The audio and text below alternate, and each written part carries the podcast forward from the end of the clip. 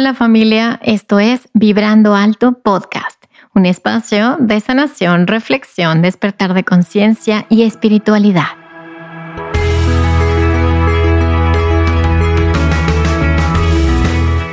Yo soy Verónica Fuentes y soy autora, sanadora, terapeuta, madre y un ser de luz que como tú vino a experimentar en este planeta Tierra.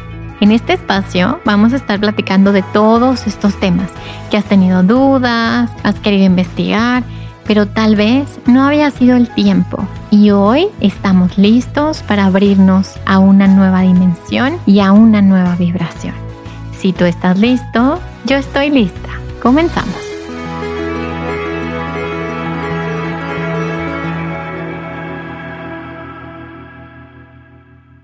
Hola, hola, ¿cómo están? Bienvenido a un episodio más de Vibrando Alto Podcast. Y bueno, la verdad es que le, platicaba al invitado que es la entrevista más interesante que he grabado en tres años. Estoy súper emocionada y la verdad es que la energía está así altísima y súper interesante eh, en esta charla que vamos a tener el día de hoy. Pero quiero que lo conozcan y quiero que nos platique tantas preguntas que tengo que hacerte, Ricardo. Pero bueno, antes que nada, bienvenido a este espacio. ¿Cómo estás, Ricardo? Gracias a ti, Ibero. Es un placer compartir contigo. Les envío a todos un fuerte abrazo desde Perú, donde actualmente me encuentro. Como sabes, vivo entre Capilla del Monte, ese mítico pueblo de misterio al pie del Uritorco, en las sierras de Córdoba, en Argentina, y en mi Lima natal. Así que te envío un gran saludo a ti y a tu audiencia desde aquí. Muchas gracias. Pues bueno, estamos, la verdad es que escuchamos de todos lados del mundo este episodio y yo me encuentro en México y bueno, pues de ahora sí que gracias porque porque yo sé que tu tiempo y sobre todo toda la sabiduría que tienes Ricardo para compartir es impresionante. Yo me impresionó, digo, ¿cuándo termina por Dios de compartir tanta información tan valiosa. Entonces, bueno, para los que no te conocen, Ricardo, que creo que son muy poquitos, porque la verdad es que es una figura muy reconocida, si no es que desde mi punto de vista, la más reconocida en el mundo de la ufología y en el mundo de la investigación. Cuéntanos eh, cómo es que llegaste a estos temas tan profundos. Creo que tu primer encuentro fue muy pequeñito. A ver, cuéntanos un poquito esta introducción. Sí, realmente una experiencia que empezó para mí desde que era muy pequeño, así lo recuerdo, lo he contado muchas veces en los medios de comunicación, pero como una breve síntesis para las personas que no conocen mi historia, yo nací en Lima hace 48 años, pero cuando tenía entre 5 y 7 años de edad, fui testigo de observaciones de objetos anómalos, avistamientos ovni, en la zona de Chosica, que es una sierra que se encuentra a las afueras de la ciudad de Lima. Pero como todo niño, todo pequeño, no sabía exactamente qué es lo que estaba eh, observando. Luego supe que donde había visto estos eh, objetos o estas luces, había una zona detrás de los cerros con geoglifos, como si fuesen los geoglifos de Nazca, pero mucho más pequeños de una cultura desconocida, detrás del Club Campestre El Bosque, donde vacacionaba con mi familia. Qué curioso, avistamiento de estas luces justamente en ese sector. Esto fue a fines de los años 70, y ya con los años, mi primer verdadero gran avistamiento ovni, como lo describo, Sucedió en 1988, tenía casi 14 años de edad, lo he contado muchas veces porque el avistamiento me sorprendió, ocurrió a pleno día sobre la ciudad de Lima y los medios de comunicación hablaban de una intensa oleada de observaciones de ovnis en el Perú. Entonces, me dije, no solo yo había contemplado eh, eh, el objeto, la luz, el fenómeno aeronómalo, sino que otras personas a lo largo de ese año 88 habían reportado el mismo fenómeno y la prensa se hizo eco de todo esto. Y ya la gota que colmó el vaso fue en 1993. Estudiante de mercadotecnia, ya había terminado obviamente mis estudios escolares, estaba empezando la carrera. Y como todo muchacho que está estudiando en algún momento, pues cierra los cuadernos, los apuntes, se toma un break, se toma un café, o si estás en México, una agüita de Jamaica, no sé. en ese instante estaba como en duermevela, como cabeceando. Eh, me estaba preparando para rendir unos exámenes, unos parciales, uno de estadística y otro de contabilidad, a, pocos días en mi centro de estudios. Entonces estaba como agotado de los apuntes, los cálculos, las asignaciones, etcétera. Y me dejé como vencer por un sopor, ¿no? Como que un estado de duermevela. Y en ese instante de relajamiento eh, total en mi pupitre, en mi escritorio, que tenía mi propia habitación, escucho una voz, una voz en perfecto castellano, con un tinte metálico que rompe mi cabeza y me dice, no dejes de seguir buscando. Somos seres extraterrestres que estamos entrando en comunicación contigo, vas a vivir una preparación y nos conocerás físicamente. Y como mucha gente ya conoce mi historia, yo dudé, pedí una corroboración, subí la terraza de la casa en compañía de mi familia, apareció el objeto rojo brillante sobre la vivienda en Orrantia del Mar. Eh, quienes conocen Lima, eh, muy cerca de Juan de Aliaga y Peset, allí fue en esa zona el avistamiento. Y bueno, desde ese contacto, entre octubre y noviembre del año 93 hasta el día de hoy, son casi 30 años, me he dedicado a la divulgación de lo que me sucedió y a investigar también este fenómeno ha sido realmente increíble.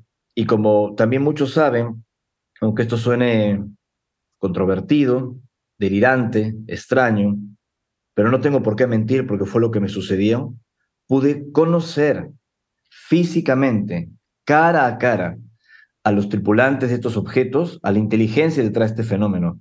Los he visto en unas ocho ocasiones, solo o acompañado de otras personas, entre ellos reconocidos investigadores de enorme reputación, como ha sido el famoso caso de Paola Harris en el contacto de Monte Shasta en el 2014. Así que son 30 años de contactos, experiencias, investigaciones, de viajar por el mundo investigando este fenómeno. Y como diría mi querido amigo Juanjo Benítez, JJ Benítez, recuerdo una frase eh, que él me dejó en mi casa en una reunión que tuvimos en Capilla del Monte. Cuando abro una puerta, supuestamente resolviendo un enigma vinculado con los no identificados, se abren otras siete puertas más. Entonces, cada día nos vamos empobreciendo nuestro conocimiento del tema, eh, porque el fenómeno nos abraza, nos sorprende, eh, nos impacta, pero hay algunas pocas certezas, unas poquitas certezas. Y una de ellas, querida Veros, que no estamos solos y que estos seres no es que vengan de otros mundos, ya están aquí, sea cual sea nuestra interpretación, o extraterrestre, o la hipótesis interdimensional, o inteligencias desconocidas, lo que uno quiera. Pero aquello ya está entre nosotros, desde siempre. Ay, qué emoción. O sea, hasta me pongo así, como decimos en México, chinita, como piel de gallina. A ver, Ricardo, cuéntame algo, porque sé que hay hay varios niveles en este tipo de contactos em, y eh, desde mi punto de vista, pues yo nací clarividente y un trauma muy fuerte hizo como que se me abriera la psique y, y estuve en contacto sobre todo con en el reino angélico, pero también con la hermandad blanca.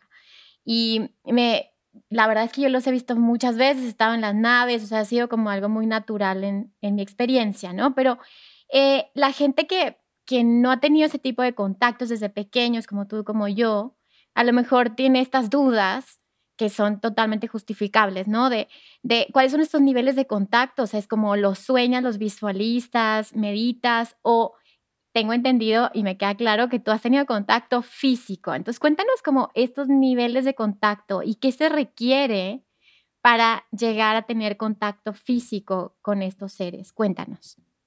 Bueno, como tú bien dices, mucha gente se sorprendería si explora, medita en sus recuerdos de la temprana infancia.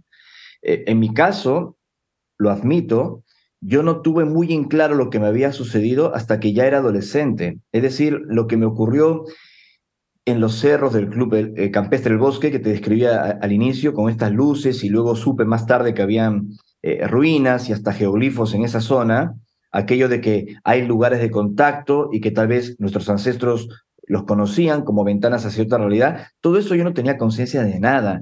Eh, yo pensaba que eran luces caminantes, estrellas fugaces, una locura. Las estrellas fugaces no se detienen, forman triángulos, una sale disparada por un lado, la otra, se entiende, ¿no? O sea, era otra cosa. Y los amigos, entre comillas, imaginarios que tenía de niño, que rompían en mis sueños, que bajaban en un huevo metálico y se posaban en el jardín y salía una criatura amable, sonriente, calva. Eh, o sea, todo eso para mí era imaginación de un niño, hasta que ocurre el año 88. Creo que el fenómeno va evolucionando paso a paso, gradualmente, para no generar un daño a nuestra psique, para mm, respetar nuestro proceso de resiliencia, para adaptarnos a este tipo de experiencias que no dejan de ser traumáticas. porque uno escucha el término traumático y él asocia algo negativo, y no, es un impacto, depende cómo lo puedas procesar. Y el contacto físico, obviamente, implica un adiestramiento, implica una serie de procesos que ya no solo dependen de nosotros, nuestra voluntad y la citada preparación, sino también lo que estos seres tienen en su agenda. Las experiencias de naturaleza espiritual, que son muy importantes y tienen informaciones extraordinarias, son tal vez más eh, llevaderas para, para nuestro ser, porque ocurre en un ámbito onírico, la mayoría de ellas.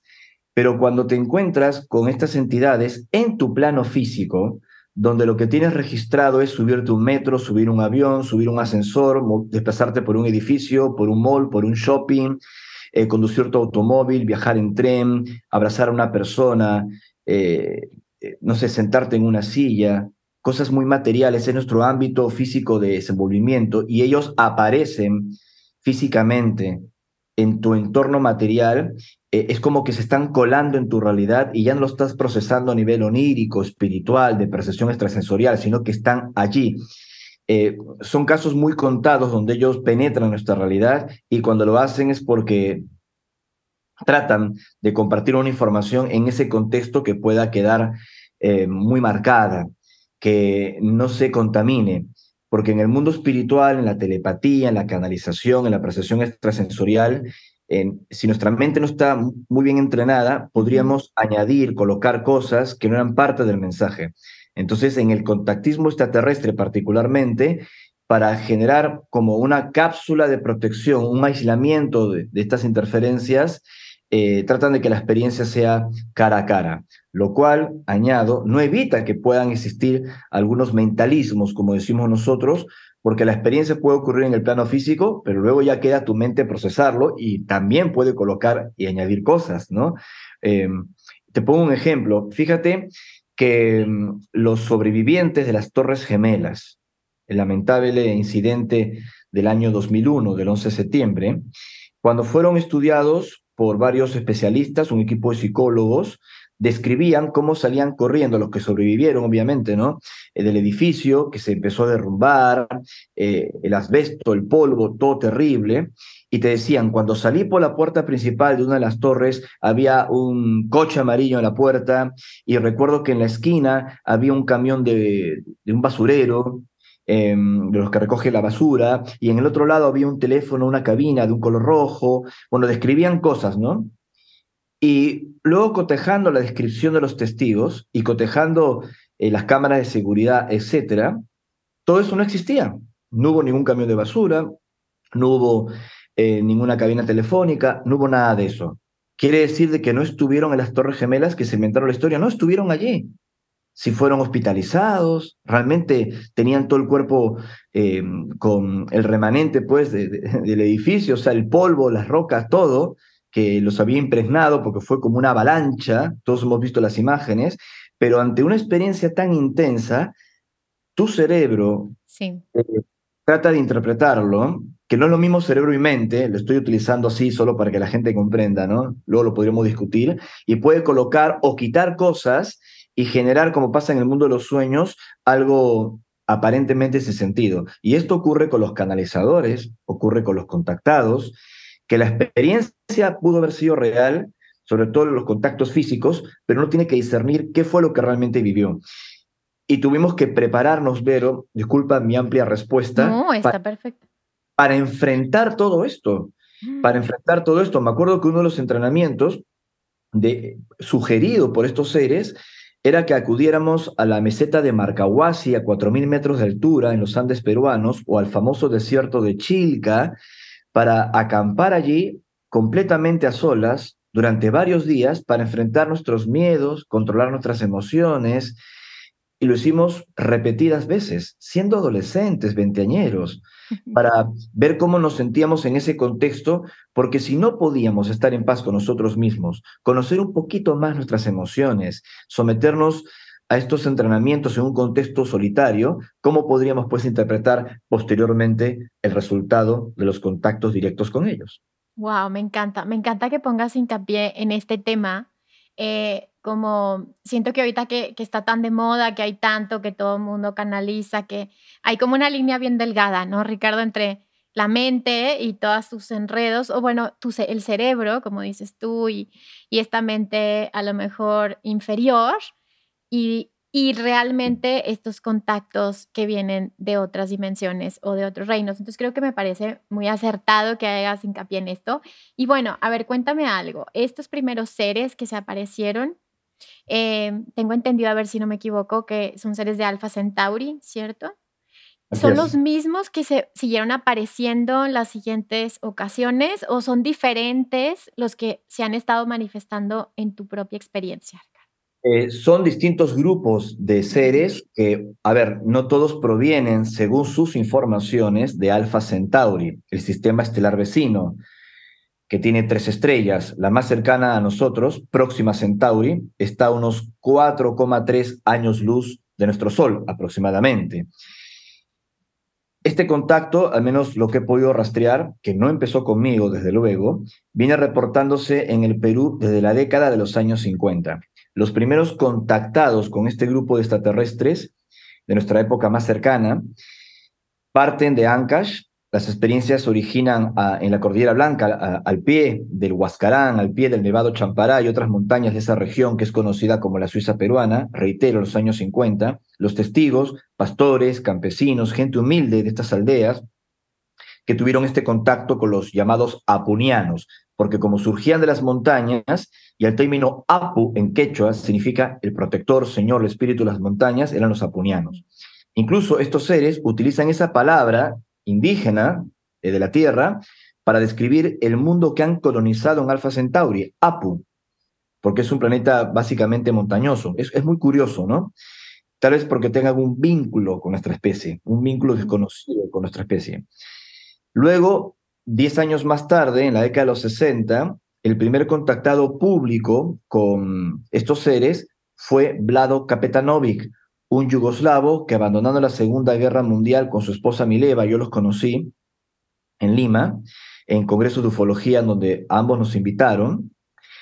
Él vivió estos contactos con los llamados apunianos, iniciado por los mencionados campesinos de las montañas. Es decir, primero los campesinos y pastores, ellos lo iniciaron hablado Kapetanovic, posterior a un, incidente que ocurre en la central hidroeléctrica de Huayanca, donde él trabajaba, que se apaga la central hidroeléctrica, eh, y en medio del apagón aparece un disco luminoso flotando sobre un río, él los ve, eh, queda alucinado, pensaba que eran alemanes nazis que lo estaban persiguiendo, y los vigilantes, los serenos, los cuidadores de la planta, hombres andinos peruanos que de la zona, le dijeron a Capetanovic, no, ingeniero, ingeniero, no se asuste, eh, esta gente son extraterrestres. ¿Cómo que extraterrestres? Están en contacto con nuestras familias, incluso han sanado nuestras familias eh, allá arriba en la Puna, en las montañas. Y ellos le dijeron, estos extraterrestres, que en el año 70 iba a ocurrir algo. Eh, un terremoto que generaría un alud que sepultaría Yungay. Siempre según el testimonio de Vlado Capetanovi, que yo lo pude confirmar con un juez de paz años más tarde, eh, que fue parte de esta historia, él anunció a ese juez de paz, yo hablé con el hijo del juez de paz que falleció en, terremoto, y a otras autoridades que obviamente no le creyeron. Bueno, ocurrió el terremoto y Yungay fue sepultada y se habla de 80.000 desaparecidos, entre muertos y desaparecidos. La mayor tragedia natural de la historia del Perú. Entonces, a raíz de esto, Vlado Kapetanovic sale en los medios de comunicación de Perú hablando de los apunianos. En el año 72, una mujer, Maruja, o María Soler de Acherbo, que tenía su casa en Chilca, en Papaleón 13, empezó a recibir comunicaciones de estos seres de Apu y a tener avistamientos allí en Chilca, en su casa de veraneo, en Chilca, en Papaleón 13. Entonces manda a su hijo Juan para que se entreviste con el IPRI, el Instituto Peruano de Relaciones Interplanetarias, un instituto de ufología eh, en Perú, para contarle lo que estaba pasando en Chilca. Y este es un dato no menor que de hecho comparto en mi libro Lugares de Contacto, también en la nave del tiempo, porque a raíz de esto, el IPRI se acerca a Chilca y dos años más tarde, en 1974, los hijos del fundador del IPRI, Carlos Paz y Sisto Paz empiezan a tener contactos en Chilca, es decir, el nacimiento del famoso Grupo Rama, uno de los movimientos de contactos más conocidos de, América Latina, de Iberoamérica en realidad, experiencias reales y que han difundido los hermanos Pasueles. Entonces, cuando se habla si los seres que yo he visto son los mismos que vio Vlado Capetanovi o los mismos que vio eh, Carlos Pasueles. De hecho, Culva, la entidad de APU, que invita a, a, JJ Benítez a su bautismo de fuego, a su avistamiento en Chilca, por una comunicación que recibió Carlos Pasueles, Charlie, eh, era parte de este equipo de Alpha Centauri. Entonces, en algunos casos han sido los mismos seres, como el citado Antarel en mis libros, y en otros casos grupos que están actuando este último tiempo, como la experiencia que hemos vivido con Evica.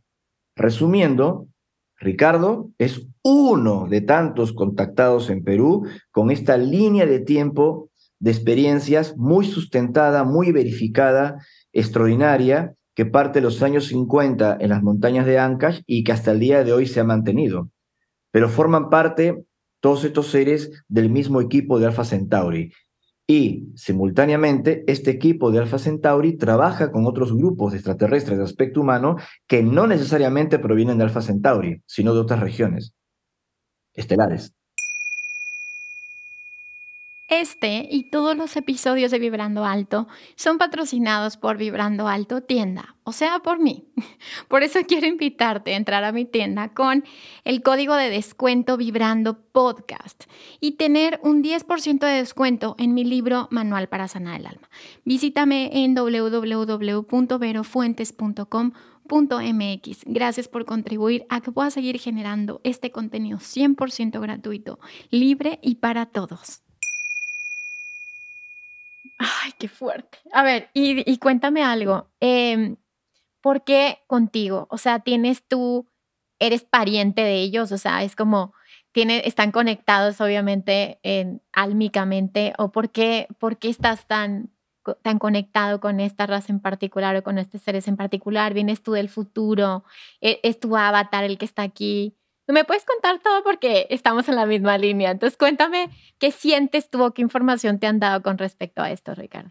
Si conociera, como quisiera, todos los detalles sobre, sobre esto, tal vez tampoco lo contaría y creo que me entenderías. Pero debo decir, pero debo decir que, y no es falsa humildad, lo digo siempre, soy una persona normal, común y corriente, lo importante ha sido la experiencia, el mensaje y no el mensajero. Hay, hay cosas que tampoco entiendo como quisiera, lo acabo de mencionar, pero la experiencia en mi caso o nuestro caso, hay muchas personas implicadas, ha sido positiva, maravillosa. Y de esa perspectiva he tratado de compartirla eh, con la gente. Naturalmente, hay personas que me han visto como un individuo especial, con una misión maravillosa, especial, casi un embajador de los extraterrestres, eh, que soy una suerte de educador cósmico, que los vengo a guiar porque estoy en contacto directo con estos seres, nada de eso es así, yo soy una persona completamente normal y creo que todos los que estamos en este planeta somos aprendices y hay que llevar esta misión con... Y al mismo tiempo también hay otro sector de un público escéptico eh, o investigadores totalmente detractores del tema, que te acusan de loco, de charlatán, de mentiroso, y también tienes que lidiar con eso. Entonces, a lo largo de 30 años, he procurado compartir con la mayor verdad, honestidad, sensatez y equilibrio, con errores y aciertos, esta, esta experiencia, no para convencer a la gente lo que me ocurrió, ni siquiera a los escépticos, sino invitar a pensar, a reflexionar, porque no estamos solos en 30 años he visto cómo nuestra mentalidad ha ido cambiando. 30 años. He visto cómo hoy por hoy ya se hablan de otras cosas que antes eran un tabú. E imagínate en los tiempos de José Carlos Paz García en los años 50 o de mi queridísimo amigo eh, Fabio Serpa, uruguayo, argentino, que ya en los años 60 llenaba teatros en Buenos Aires o en Madrid hablando del contacto con extraterrestres y lo miraban casi como un loco, ¿no? Entonces ha pasado mucha agua bajo el puente y hoy tenemos que compartir esto eh, con humildad, eh, con los datos concretos, porque como también bien decías, ahora hay una proliferación de muchos testigos de contacto, de muchos canalizadores y sensitivos y contactados, etcétera, y siempre me preguntan, ¿qué piensas tú sobre este caso, sobre aquel? A ver, yo no puedo opinar mucho porque no es ético. Ya tengo bastante con hacerme cargo de mi experiencia. Pero el único consejo que doy es que toda afirmación extraordinaria necesita una confirmación extraordinaria. Y contactos sin evidencias, sin informaciones concretas, eh, que solo te hagan creer en ello por resonar o por un acto de fe, a la larga puede ser peligroso, ¿no?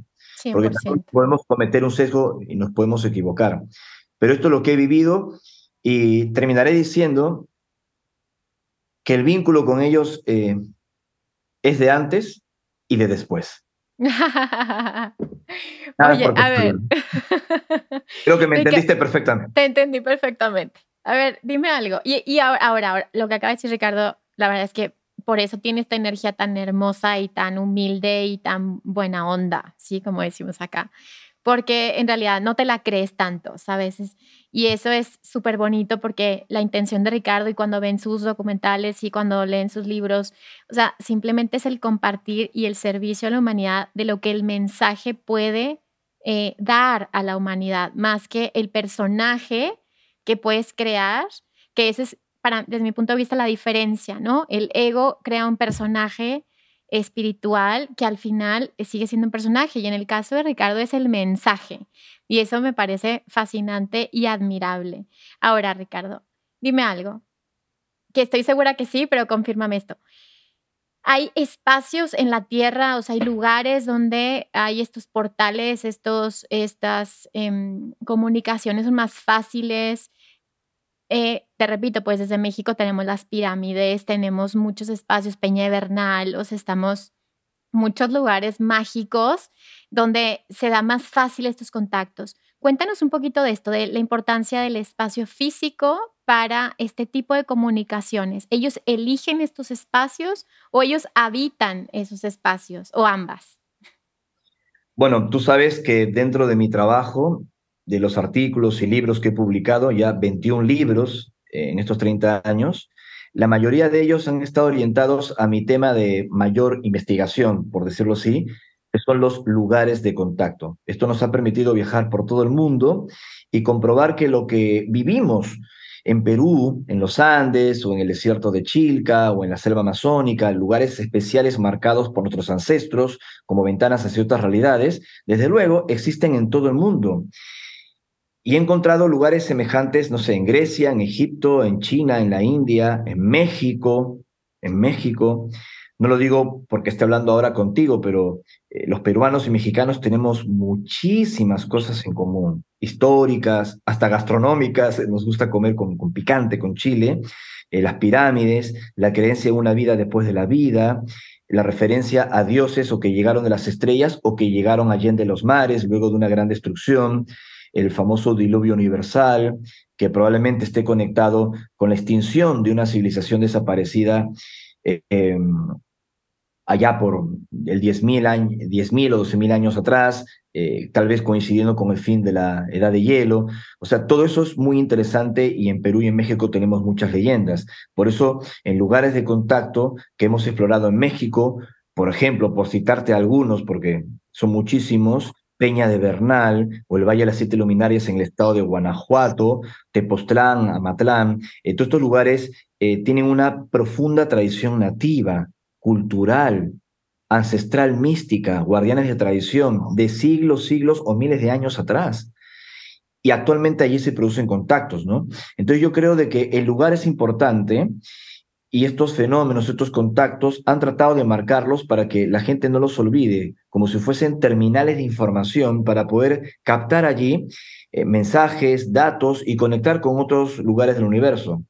Por poner un ejemplo que es polémico, pero hay confianza aquí en esta agradable charla contigo, Vero, México, la aparición de la Virgen de Guadalupe, como tú sabrás, donde ocurrió este maravilloso fenómeno, con la imagen en el ayate eh, del denominado Juan Diego, que en realidad es un nativo de México que trató de convencer a su márraga de la experiencia que había tenido con la Virgen en el cerro del Tepeyac. Bueno, siglos antes de esta experiencia con María, la Madre de Jesús, que ha generado millones de devotos en México y en todo el mundo, Nuestra Señora de Guadalupe, en el mismo lugar, el mencionado Cerro del Tepeyac, ya había un culto a Tonantzin, vinculado con la Madre Tierra.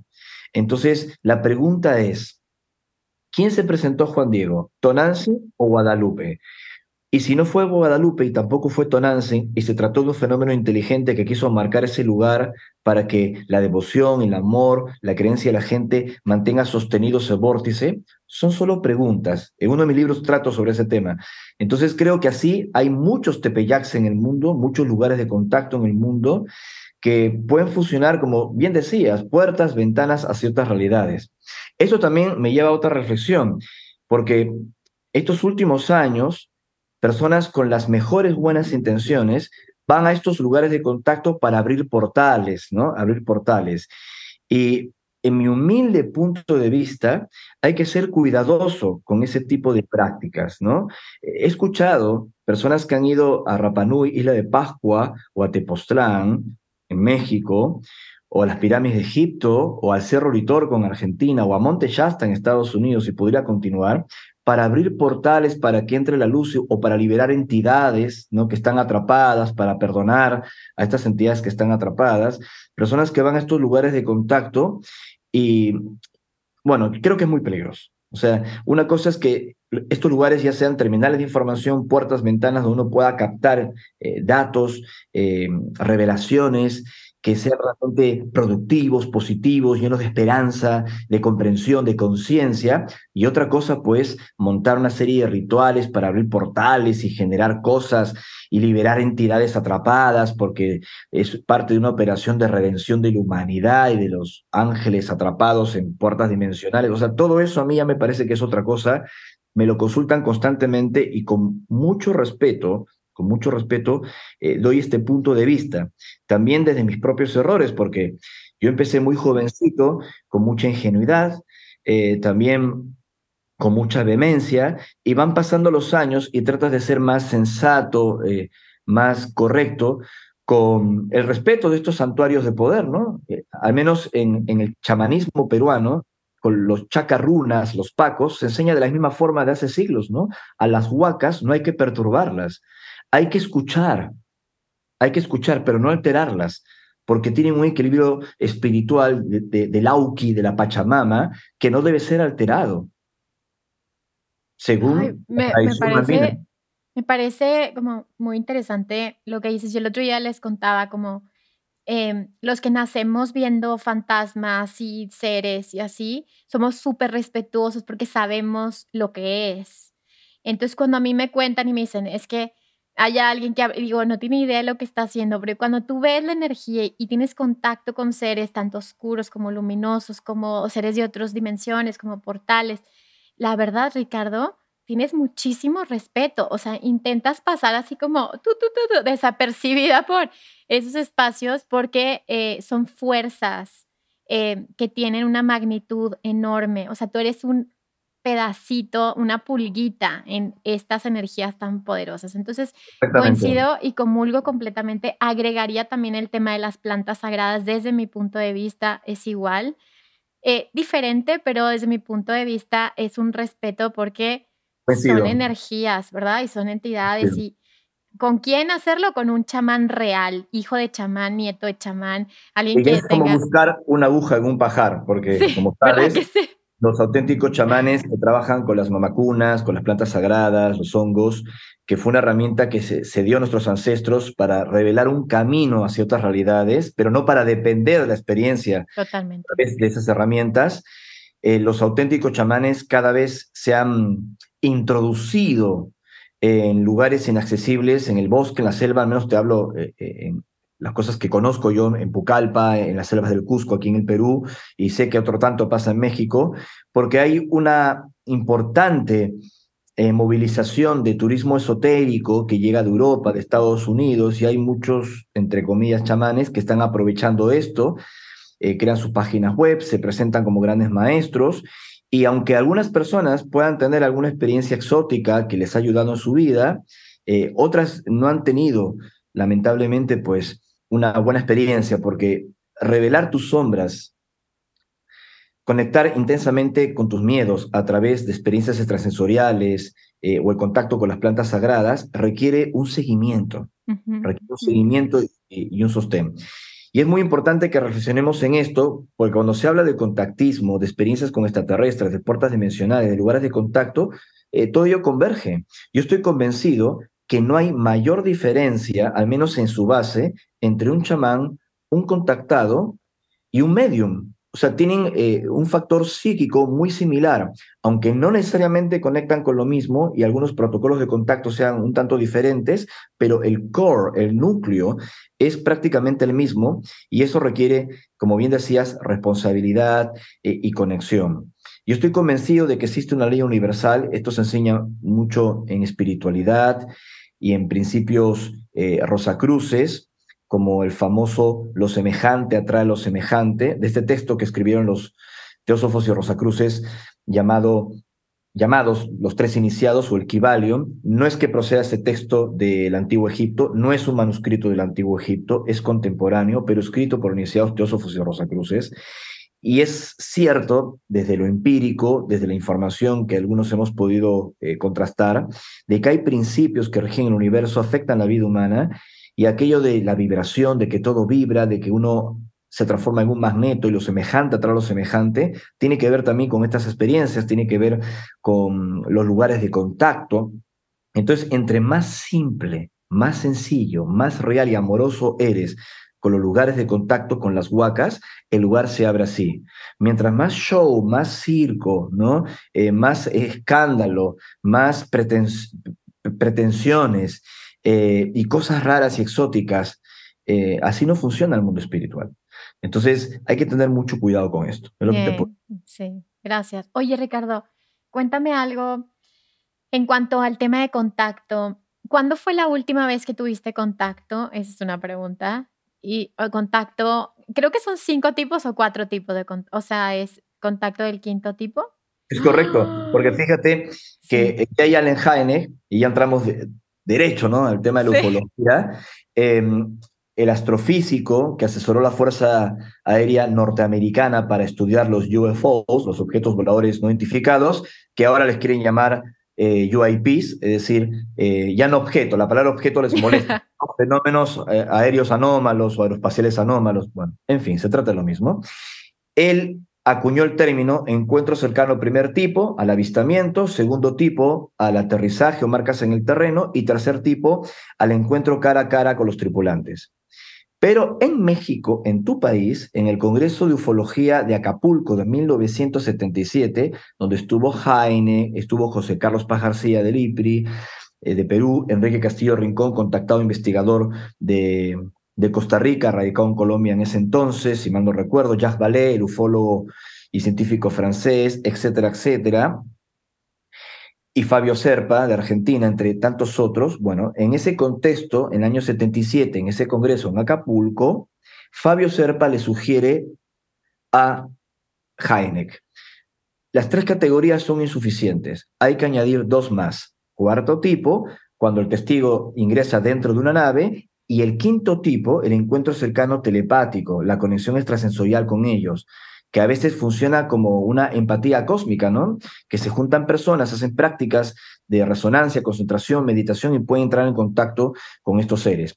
Esto lo sabía muy bien Serpa porque había investigado el contacto de Castillo Rincón en el año 73, que asimismo Castillo Rincón siguió un proceso de preparación psíquica para encontrarse con estos supuestos seres de las playas en Colombia por personas de México, de México, que habían seguido asimismo un entrenamiento con María del Socorro Pérez, Marla, a través de Carenca, una de sus aprendices, llegó esta información a Sudamérica, Castillo Rincón se entrenó y logró este encuentro cercano del quinto tipo con estos seres que desembocaron en avistamientos y luego en un contacto físico. Esto lo comento porque ahora en la ufología norteamericana se habla del protocolo CE5 o encuentro cercano del quinto tipo, como lo está promoviendo el amigo Steven Greer. Pero los norteamericanos desconocían de que en América Latina hace más de medio siglo lo estábamos haciendo. y que incluso el término había surgido en México, en ese congreso de, Acapulco. Eso está refrendado en la revista Cuarta Dimensión del citado Fabio Serpa. Y te podrás imaginar que yo esto lo he difundido en congresos de habla inglesa en Estados Unidos, en Mi serie La Nada del Tiempo, y esto ha generado, pues, eh, no voy a decir un escándalo, pero una gran sorpresa, ¿no? La última vez que vi a estos seres, a Ivica en un contacto físico, una mujer de un metro casi 90 de estatura, de unos 30, 35 años de apariencia, fue en el desierto de Atacama, en septiembre del año 2016 en el Valle de la Luna. Fue la última vez que los vi físicamente. Y ahí te metiste en la nave, todo. no, no, no. Ah, no, no, ahí nada más. En ese, en ese contacto del 2016 tuve una entrevista con ella que generó una especie de distorsión en el lugar, haciéndome comprender con imágenes la historia de cómo un grupo de seres extraterrestres había sobrevivido a la destrucción de su mundo original, más allá de nuestra galaxia, en otra eh, realidad espacio-temporal. Habrían cruzado nuestra realidad, siempre según estas imágenes e informaciones, y habrían colonizado al menos uno de los tres mundos factibles en el sistema triple de Alpha Centauri. Entre otras cosas, también en ese contacto que describo en mi libro Tierra 2, me habló de la importancia del elemento primero, como ellos denominan al agua, y sus siete estados, que nosotros los humanos conocemos eh, muy bien tres de ellos, basados por la temperatura, ¿no? A menor temperatura, el congelamiento, la temperatura normal, líquido, y a mayor temperatura se transforma en un gas pero ellos hablan que hay otros estímulos que no se basan solo en temperatura, incluso estímulos subatómicos, que al agua la transforman en otra cosa, en algo extraordinario, incluso para la navegación espacial, increíble. Esto es lo que me compartieron en ese contacto, y fíjate que han surgido, y esto se puede contrastar, nuevos estudios sobre el agua con otros estados posterior a nuestro informe de contacto en Atacama en, el 2016. Ahora, al margen de que este fue el último contacto físico con Ivica, que es la comandante del grupo de extraterrestres en contacto con nosotros, les, he visto de otra forma, o sea, no materialmente, sino a través de holografías, a través de proyecciones o mensajes mentales con interacción, con avistamientos, esto con testigos. Nos ha pasado recientemente en Monteshasta, al norte de California. Eh, también nos ha ocurrido el año pasado en Monte Perdido, en el Pirineo, entre Francia y España. Es decir, la comunicación hasta el día de hoy la hemos mantenido, pero a través de vías periféricas de contacto. ¿Y qué pasa con tu energía cuando pasa esto? O sea, supongo que hay una descarga de información y luego tardas en, en irla bajando, como en irla acomodando. ¿Cómo siente tu cuerpo en estas experiencias? ¿Cómo se siente tu mente en estas experiencias? Hay una serie de, de fenómenos inexplicables. Te puedo hablar de mi caso. Cuando he estado con ellos, es impresionante, queda en tu memoria los detalles de todo, de todo, lo que viste, lo que te dijeron, eh, las conversaciones que obviamente tu cerebro decodifica en tu propio lenguaje porque ellos no hablan, los ves como un maniquí que te miran fijamente y los escuchas perfectamente, no mueven los labios. O sea, pueden hablar, pero la vía de comunicación que emplean habitualmente en los contactos directos es la telepatía, y con todo ese bagaje, esa nube de conciencia, de información que lo recuerdas todo, o crees que recuerdas todo, que es otro tema, eh, lo escribes, ¿no? Es una sugerencia que nos entregan, ¿no? Lo escribes en un cuaderno, lo escribes, eh, un reporte, para que quede un registro de lo que ocurrió. Luego, cuando va transcurriendo el tiempo, es posible que algunos detalles se pierdan, pero el, núcleo de la experiencia se mantiene, eh, es impresionante. Te pongo un ejemplo, ¿no? Ahora mismo estamos conversando estamos en esta entrevista. Obviamente hay un registro de audio, de vídeo, y la podemos volver a ver. Pero si no estuviese siendo grabada esta entrevista, que puede durar 40 minutos, una hora, dos horas, y luego te reúnes con una amiga allí en México, van a tomarse un café, ¿tú puedes reproducir cada detalle de lo que hablamos durante una hora? Lo que podrías hacer es tal vez eh, sintetizar eh, cuál fue la conversación de Ricardo con Vero, pero no puedes escribir cada detalle. Entonces Ricardo levantó la mano cuando dijo esto, o Ricardo tenía un botón de la camisa mal abotonado, o noté que tenía un lunar sobre el párpado derecho, se entiende, ¿no? Hay detalles que pierdes, que no son conscientes, eh, o hasta frases que uno de nosotros dijo. En el contacto no pasa eso. increíblemente recuerdas con mucho detalle casi todo. Obviamente que hay una parte muy importante que o es bloqueada o, no recuerdas, pero eh, insisto, el núcleo, la columna vertebral de lo que ellos querían decir, se aseguran de que no lo olvides. Wow. Es, una, es una de las cosas que a mí más me ha alucinado. También eh, la distorsión del tiempo, ¿no? Pero esto ya no solo los contactos físicos, sino primordialmente en las puertas interdimensionales, que se concentraba una energía eh, un campo de luz. Uno de los primeros contactados en reportar estas puertas dimensionales fue Orfeo Angelucci en los Estados Unidos en la década de los 50. Pero quien más popular lo hizo fue el grupo Rama en los años 70. Ellos le denominan sendras, puertas interdimensionales artificiales. Entonces se concentra la energía, es como que estás en un campamento en Tepoztlán, en México. Estos seres indicaron que a las 21 horas iba a aparecer un objeto sobre la montaña y verían la concentración de la energía a la ladera de la montaña.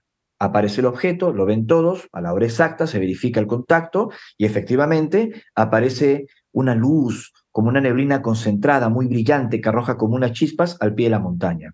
El contacto ha sido orientado para que lo viva Vero y su esposo, y los demás apoyan. ¿Por qué no podemos ingresar los 30 o 40 personas en el campamento? Porque ellos prefieren personas individuales o grupos muy pequeños para coordinar la experiencia y para asegurar que el impacto en la psique de los implicados eh, no se salga de control, ¿no? es muy difícil, por más extraterrestres que sean, coordinar la reacción psicológica de 20, 30, 40, 50 personas, sus familias, sus reacciones, se entiende, ¿no? Es, es totalmente comprensible. Al menos así lo han explicado. Entonces, Vero y su esposo ingresan a ese campo de energía. Y luego tú sales con tu marido y dices, nos hemos encontrado con estas entidades, nos han dicho esto, es una experiencia maravillosa, sentimos como si hubiéramos estado en una base de estos seres a nivel subacuático, probablemente frente a las costas de México. Hemos estado con ellos alrededor de dos horas hablando, pero Vero, si te acabas... No Ajá. Diez minutos.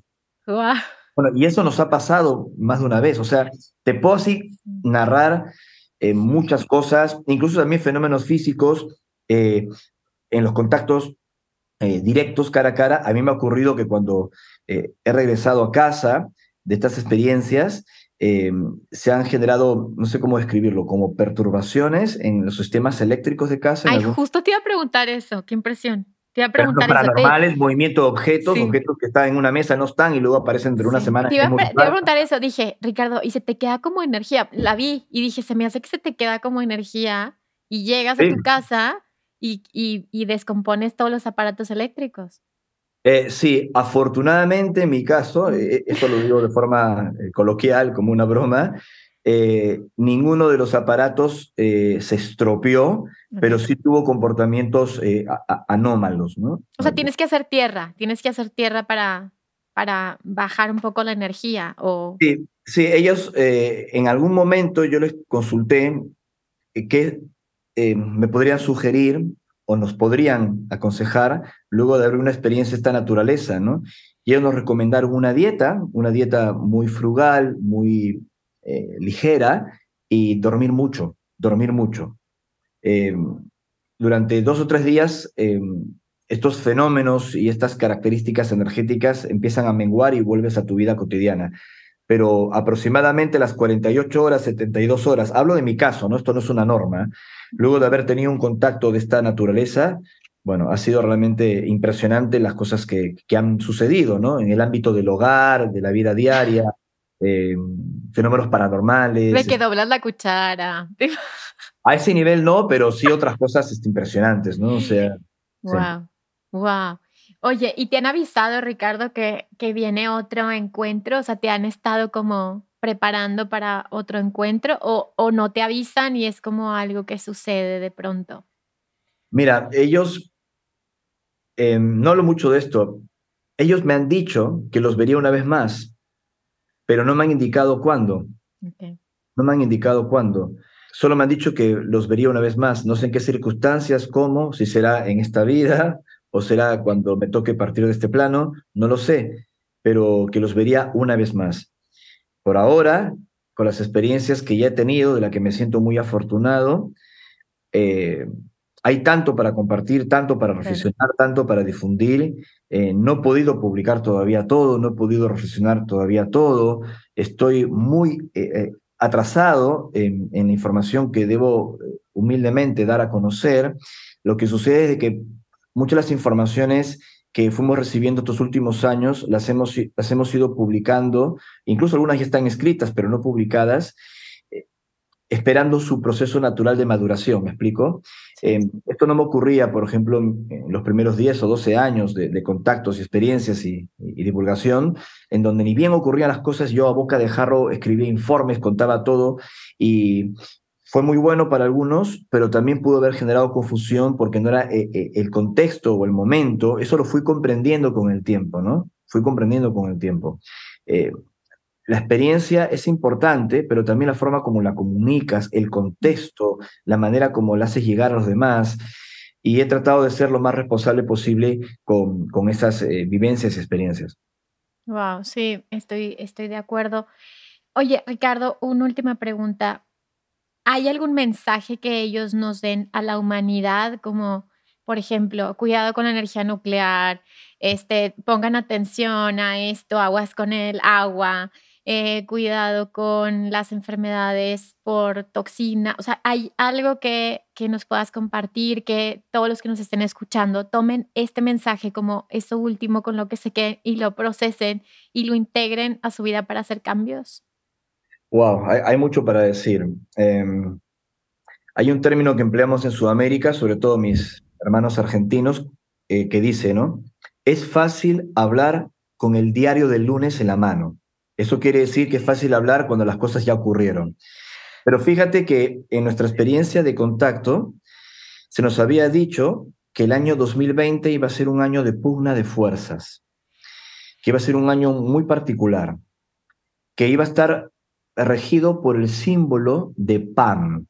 Pan es una criatura simbólica, el dios fauno o semidios fauno, que protege la cueva de, Pan, la cueva de Panias o Banias, en el mítico Monte Hermón, que es un reloj profético de la humanidad. Allí nace el río Jordán, donde Jesús fue bautizado. Tuve la oportunidad de estar allí, es un lugar fascinante, donde Jesús tuvo la transfiguración, donde aparece Elías y Moisés, otros contactados, frente a tres discípulos en la cumbre de esta montaña, de acuerdo a mis investigaciones. No fue el Monte Tabor, eso es un error, de acuerdo a mi opinión, sino en el Monte Hermón. Y allí empezó el ministerio público de Jesús hasta su partida, pero también fue la montaña donde 200 seres descendieron del cielo y tomaron contacto sexual con mujeres de la tierra y fruto de esta unión nacieron gigantes, los Nefelim, que luego tuvieron claro, el del libro de Enoch y todo esto. Correcto, el libro de vigilantes del apócrifo de Enoch, así es. Y estos eh, gigantes tuvieron conflictos con los humanos y tuvieron que ser exterminados para que el humano pueda prevalecer en la tierra. Por eso el llamado diluvio universal. Y los pocos que quedaron fueron cazados por los humanos. Bueno, cuento esto rápidamente. Lo que sucede es de que el mensaje que recibimos, que fue ratificado en Atacama en septiembre del 2019 en un nuevo encuentro en el norte de Chile, nos hablaba que el 2020 iba a estar marcado por ese simbolismo, que iba a ser como el año del no tiempo. Y bueno, y eso fue lo que pasó. Eh, sucedió este tema polémico de la pandemia, pandemia, que viene del nombre del semidios fauno, Pan, que asimismo, cuando venían los peregrinos a tratar de captar los secretos de la cueva o los secretos del semidios, él tocaba la famosa flauta de pan y los enloquecía. Entonces ellos entraban en pánico, panic, ¿no? Entonces nosotros tuvimos pánico en el 2020. Eh, muchas personas cayeron en una gran confusión, con desinformación, con todo lo que ha significado esta situación de la pandemia, que ha dividido la opinión de la gente, familiares, investigadores, que los ha polarizado, ya sea por lo que piensan de la pandemia, por lo que piensan de las restricciones, por lo que piensan del virus o por lo que piensan de las vacunas, etcétera, etcétera, etcétera, etcétera. Está bueno discutirlo porque hubo cosas que no cierran, cosas que no están bien, pero, pero Tampoco debíamos caer en un enfrentamiento, en una polarización, eh, porque a río revuelto ganancia de pescadores, y creo que me entenderás quiénes eran los pescadores. Entonces, em, nos dijeron primero eso. Y Ivica me marcó, esto durará dos años, el año fuera del tiempo y el año espejo, y luego vendrá la guerra. Si la guerra se mantiene eh, de forma sostenida y utilizan la energía del universo de forma equivocada en esa guerra, vendrá un accidente cósmico, el impacto de un cuerpo celeste, de un asteroide. Esta es la información que tenemos desde el principio y es de alguna manera eh, lo que hemos estado difundiendo con el objetivo de invitar a que las personas reflexionen según estos polémicos mensajes de que aún estamos a tiempo de modificar el futuro. No son mensajes ni catastrofistas, ni son mensajes pesimistas, sino solo describen variables en nuestra línea de tiempo que podemos modificar, podemos afectar a través del concurso de una acción responsable en los acontecimientos de la Tierra. Y creo que lo podemos hacer, Vero. Ese es el principal mensaje. Estamos viviendo tiempos extraordinarios y obviamente a la luz de lo que está sucediendo en, en la tragedia pues, de la guerra de Rusia-Ucrania, eh, hay que tomar cartas en el asunto. ¿Te añado algo más? Benjamín Solari Parravicini, seguro lo recordarás, el famoso Nostradamus de América, un gran sensitivo argentino, uno de los más importantes del mundo. A mi juicio, hasta más preciso en muchos aspectos y más rica su información que la del propio Nostradamus, que tuvo que escribir de forma críptica este Rosacruz francés eh, por la persecución en su tiempo. Pues bien, Parravicini había recibido unos mensajes de unos seres extraterrestres que estaban también conectados con el caso polémico de humo en España. De hecho, le pidieron que se contactara con, con CESMA en España. Quienes están eh, escuchando todo esto sabrán hilar los datos que estoy dando ahora. Y le dijeron que venía un cuerpo celeste que podría impactar la Tierra. Y le dijeron el nombre, el nombre de este cuerpo celeste a Parravicini, Kiev.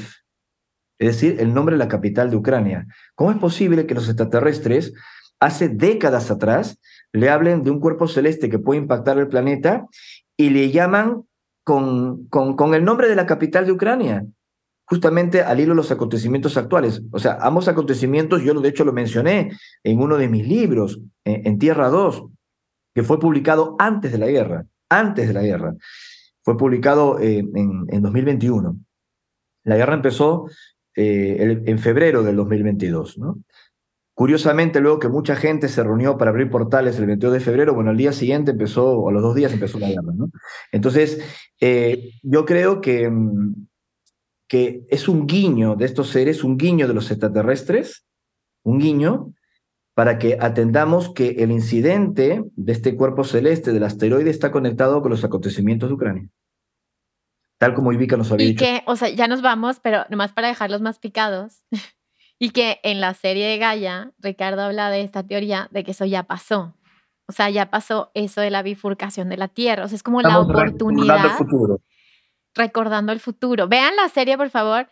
Pero es como todo empieza a hilar los puntos, ¿no? Y, y te quiero compartir que hace unos días, digo, mi esposo es ingeniero, pero él siempre recibe mensajes y cuando él sueña algo es como, chin, ahí viene algo. Y soñó hace dos días que había una guerra pero muy fuerte y que se le aparecían unos ángeles y que le daban un mensaje acerca de esa guerra. Y mi esposo lleva dos días con ese sueño de qué me quieren decir, qué me quieren decir, qué me quieren decir. Y, y, yo llevo meses diciendo, es que viene algo el próximo año, es que viene algo el próximo año, es que tenemos que ya como compartir todo lo que sabemos, ya no guardarnos nada, ya literalmente ser ese canal puro y perfecto, ese puente entre el cielo y la tierra y entonces te agradezco muchísimo, Ricardo, que, que, que seas este mensaje para decir, compartamos información, abramos la conciencia y abramos el corazón, ¿no? Ricardo, ¿tienes algún mensaje final para cerrar esta conversación? ¿Algo que quieras compartir? ¿Algo que vas a hacer? Que el futuro, entre comillas, es plástico que lo estamos recordando, que hay algunos acontecimientos que ya sucedieron en otro margen de realidad, aunque suene difícil describirlo, pero que aún estamos a tiempo de modificar las cosas. Ya estamos en guerra, pero efectivamente todo podría empeorar, como lo que ha percibido tu, tu, esposo, como muchos mensajes que están circulando. Hay que discernir todo esto y verlo como una oportunidad. Si estos mensajes que estamos recibiendo son auténticos, hay que verlo como una oportunidad. Pero ¿cómo puedo yo afectar los acontecimientos en un lugar tan lejano? Estamos en México o en el Perú, eh, lo que está pasando en Ucrania, a todos nos afecta. Siendo mejores personas, más sensatas, amorosas, con empatía con los demás, generamos una masa crítica y esto no es pensamiento New Age, no es pensamiento mágico, realmente funciona. Por eso hay que ser responsable con las cosas que hacemos, con las cosas que decimos y con las cosas que sentimos. Sobre todo en este camino. Sigo creyendo en la humanidad. Ay, Ricardo, qué bonito. Ahora, cuéntanos qué, qué, proyectos tienes. Em, obviamente, compártenos, vamos a poner en la descripción del episodio eh, la serie de Gaia y también eh, tu último libro para que lo compren, para que lo lean y todos los 21 libros, o sea, échenselos todos. Pero tienes algo que nos quieras invitar, ¿Qué, ¿qué mensaje tienes para este nuevo año, para todos los que nos están escuchando? El día 7 de este enero 2023 estamos desarrollando nuestro tercer Congreso de Enigmas y Misterios del Cosmos en Capilla del Monte, con grandes invitados. De hecho, vamos a hablar de las profecías de Benjamín Solari Parravicini, con Gabriela de Cal, eh, con el caso de Chico Javier, el gran sensitivo contactado de Brasil, que ya falleció, pero su discípulo directo, el investigador eh, Geraldo Lemos Neto, va a estar con nosotros. Vamos a homenajear a Paola Harris, Jorge Luis Suxdor, productor de History Channel, Alienígenas Ancestrales, Inexplicable, que también ha tenido importantes invitados de México, eh, como mi amigo Johanan Díaz o Jaime Maussan. Bueno, Vamos a estar en este, en este congreso con las personas que he mencionado, ¿no? Gabriela Decal, José Luis Susdorf, eh, Paola Harris, Gerardo Lemos Neto, este servidor, y también dos entrevistas exclusivas con JJ Benítez y Jack Ballet, que pude hablar con ellos y lo vamos a mostrar allí de manera eh, virtual. Mi libro Tierra 2 se encuentra en toda América Latina, en las principales librerías, donde describo la experiencia de contacto. Y una buena noticia para este año 2023, que nuestra serie la nave del tiempo, que ha sido de las más vistas en, en Gaia, eh, en habla hispana, ya está con su traducción al inglés y el público de habla inglesa la va a poder disfrutar este 2023. Y bueno, y ahí seguimos eh, trabajando y difundiendo. Estaremos también en Monte Shasta, como todos los años, en Monte Perdido también. Haremos un encuentro en marzo en el desierto Atacama, en fin, muchos proyectos, muchas cosas, eh, seguimos trabajando.